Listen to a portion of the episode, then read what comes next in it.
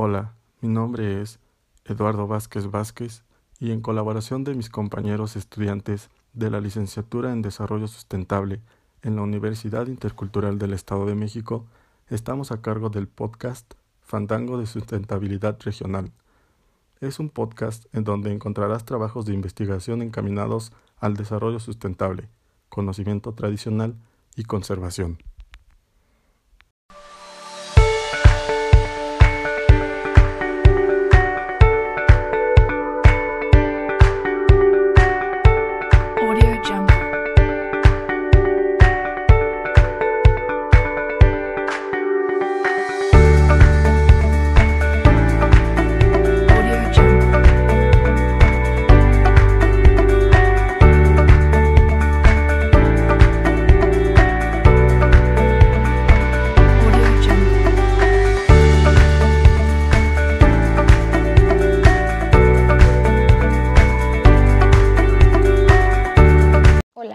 Mi nombre es Ceci Karim Valderas Miguel y mi trabajo de investigación lleva por título Propagación in vitro de encinos para su conservación y reintroducción. A manera de introducción, los bosques templados de México son el segundo bioma más extenso del país, abarcando aproximadamente el 21% del territorio y uno de los más biodiversos a nivel mundial, debido en parte a que la mayoría de las especies que conforman el estrato arbóreo tiene su centro de origen en las montañas del territorio nacional. De las aproximadamente 200 especies reconocidas del género Quercus, alrededor del 70% se encuentran en México y una gran parte de estas son endémicas. La mayoría de las especies del género Quercus en México se clasifican en dos grandes grupos, los encinos blancos, lepidobalanos, y encinos rojos, eritrobalanos. Todos los encinos producen bellotas, siendo esta su principal característica. Los encinos forman un grupo evolutivo, un linaje filogenético, que forma parte de una familia botánica llamada Fagácea. Estos árboles son por sí mismos centros de biodiversidad al estar asociados a miles de otras especies. Por ello, es importante resaltar los beneficios que brindan. Son hogar de cientos de especies animales y vegetales, son productores de madera, capturan agua de lluvia, constituyen un valioso recurso natural con funciones económicas. Son en particular un ecosistema imprescindible para la vida. Estos ecosistemas, al ser alterados, son un indicador a nivel de paisaje, ya que éste cambia radicalmente. Desafortunadamente, cerca del 78% de los bosques han sido destruidos y el 22% restante están amenazados por la extracción de madera, la conversión a otros usos como la agricultura y la ganadería, la minería, el crecimiento demográfico y el cambio climático.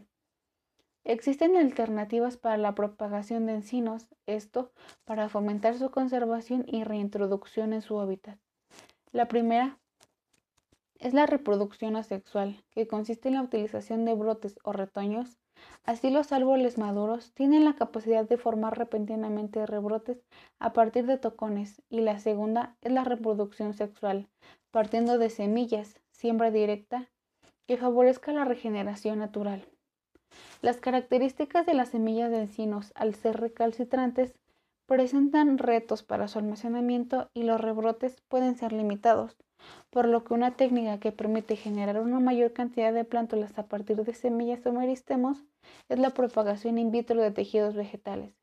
Esta incluye el cultivo de protoplastos, de células, de tejidos, de órganos y de plantas que tienen un factor común, el crecimiento en condiciones estériles en un medio nutritivo, generalmente gelificado y en condiciones ambientales controladas.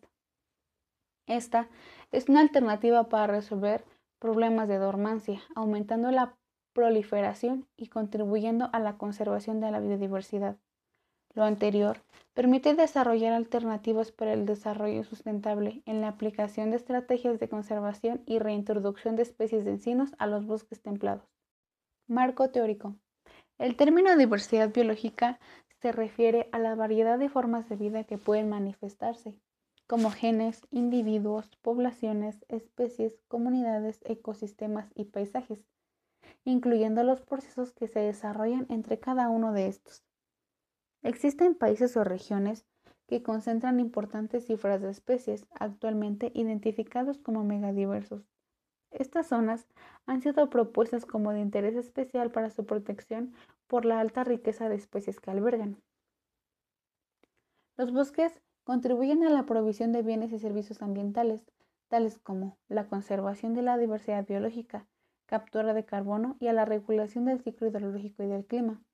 A pesar de esta importancia, este ecosistema en el mundo se encuentra altamente fragmentado o degradado en su composición, estructura y funcionamiento. En particular los de montaña, albergan una alta diversidad biológica y cumplen funciones ecológicas como la regulación climática y provisión de agua, además de servir como elemento cultural integrador para numerosas poblaciones humanas dispuestas en sus áreas circundantes. México es el tercer país con mayor diversidad biológica en el mundo, debido a su ubicación geográfica y a la combinación de una gran variedad de condiciones fisiográficas y climáticas, además de su compleja historia geológica. Los bosques de coníferas y de encino tienen una riqueza florística de unas 7.000 especies, de las cuales 70% son endémicas. Lamentablemente, se muestra una alta tasa de deforestación, que alcanza cerca del 5% anual y que aumenta el riesgo de una pronunciada pérdida de diversidad, por lo que el reto es establecer estrategias de conservación dirigidas a evitar o frenar la pérdida de la diversidad. Estos ecosistemas son importantes tanto económica como ecológicamente, ya que soportan actividades productivas, albergan una gran diversidad biológica y constituyen un refugio de fauna silvestre. La familia Fagacea tiene múltiples generalidades que son indispensables conocer. El género Quercus, al cual pertenecen los encinos, es el grupo más numeroso de la familia Fagacea. Sus representantes son árboles y arbustos, siendo estos los principales dominantes de los bosques de encinos de las regiones montañosas de México. Este ecosistema presenta una gran diversidad taxonómica, variación morfológica y distribución con un rango ecológico amplio. Las especies de la familia Fagacea, particularmente el género Quercus, es de los elementos boreales más importantes y distintivos de los bosques mesófilos de montaña. En México tienen una amplia distribución, sus especies se conocen como encinos o robles y cuentan con más de 160 especies mexicanas. Agrupan 8 géneros y unas 700 especies. Se caracterizan por sus hojas. Estas pueden ser caducas o perennes y se encuentran desde el nivel del mar hasta los 3.500 metros sobre este, aunque la mayoría se encuentra entre los 1.500 y los 3.000 metros sobre el nivel del mar. Para el Estado de México, se reportan 23 especies del género Quercus. De estas, 10 pertenecen al subgénero Leucobalanus y 13 al Erythrobalanus. Existen 15 especies endémicas, de las cuales 7 se distribuyen hasta Centroamérica y solo una se encuentra en América del Norte. El estado alberga una gran variedad de comunidades vegetales, climas, suelos y tipos de roca. Desafortunadamente, no es excepción al considerable impacto ambiental ocasionado por las actividades humanas en las comunidades vegetales, donde especies de encinos son dominantes o codominantes. Es importante conocer los beneficios y la importancia de los recursos forestales maderables, ya que son todos aquellos productos y servicios que constituyen la parte leñosa de la vegetación en un ecosistema en el que puede haber aprovechamiento forestal.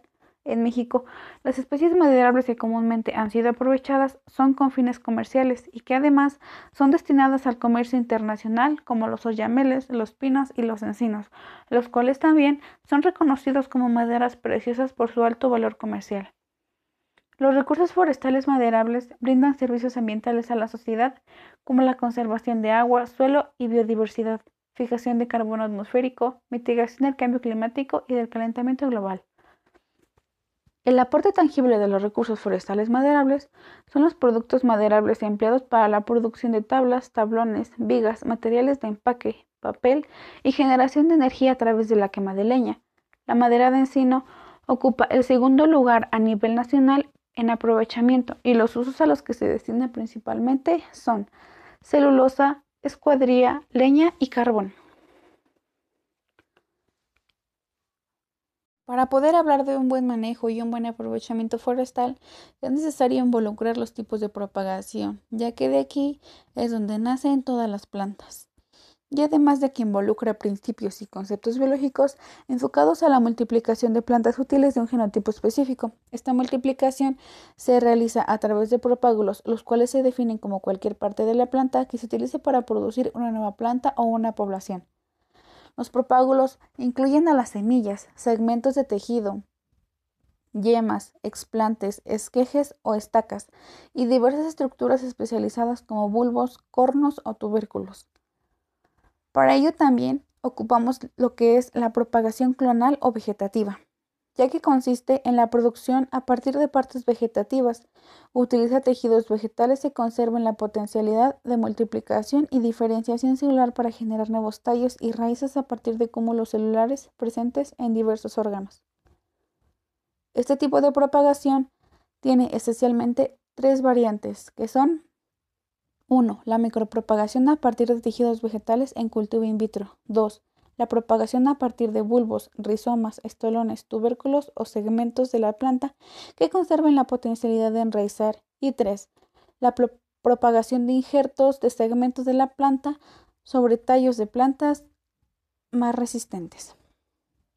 La propagación sexual.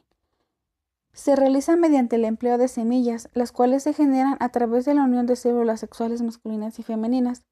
En este tipo de propagación, el individuo obtenido no conserva las características de la planta madre.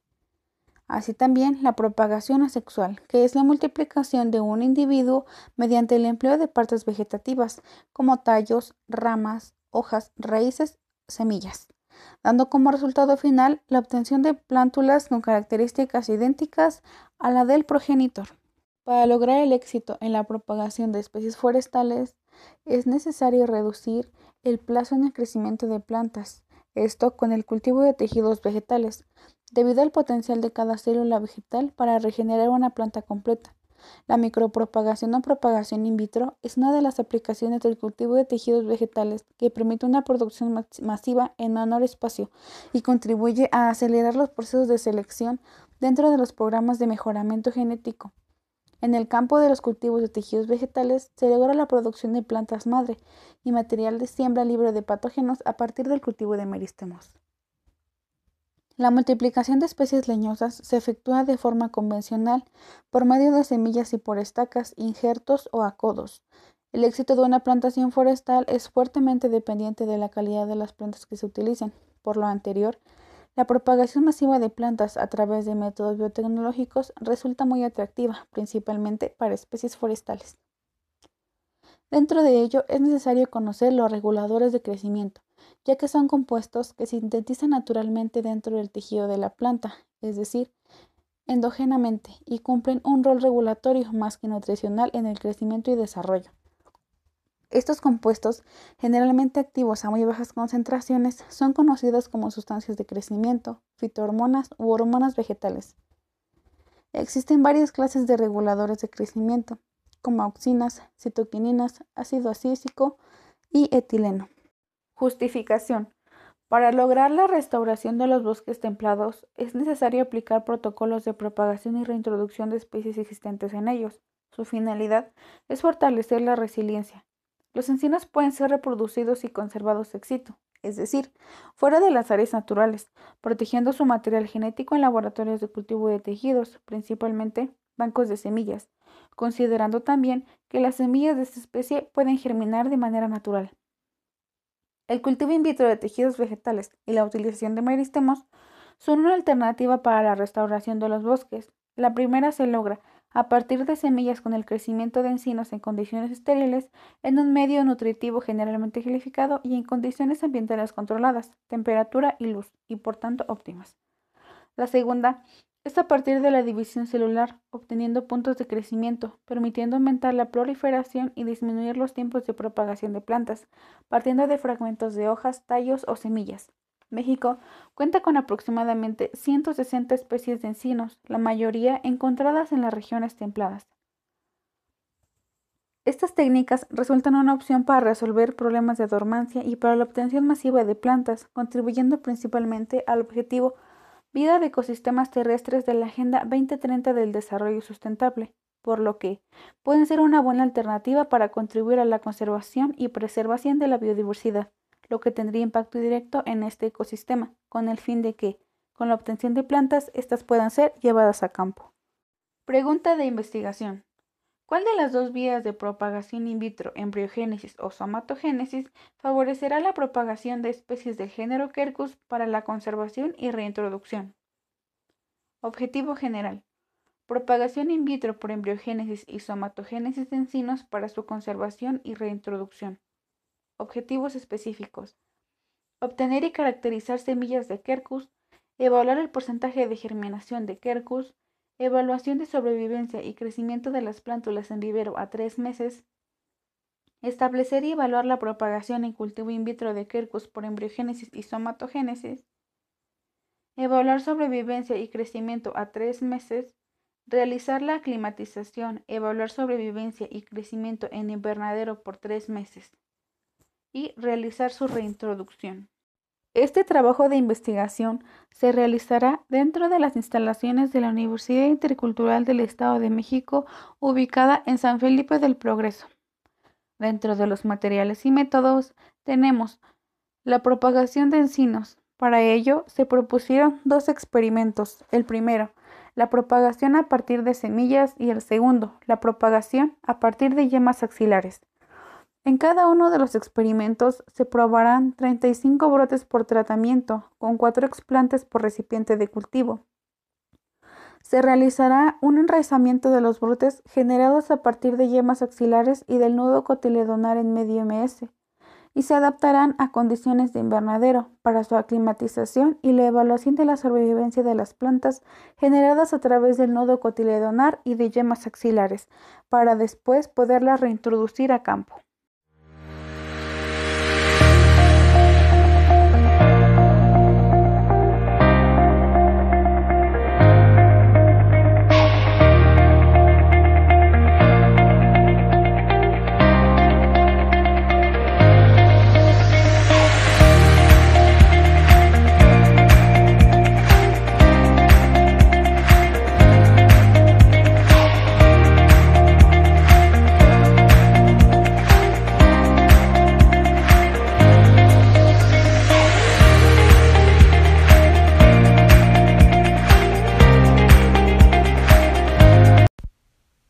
Fandango de Sustentabilidad Regional agradece nos hayas escuchado, al tiempo que te invita a escuchar los otros episodios igualmente interesantes, así como a seguirnos en las redes de Facebook, Anchor y Spotify.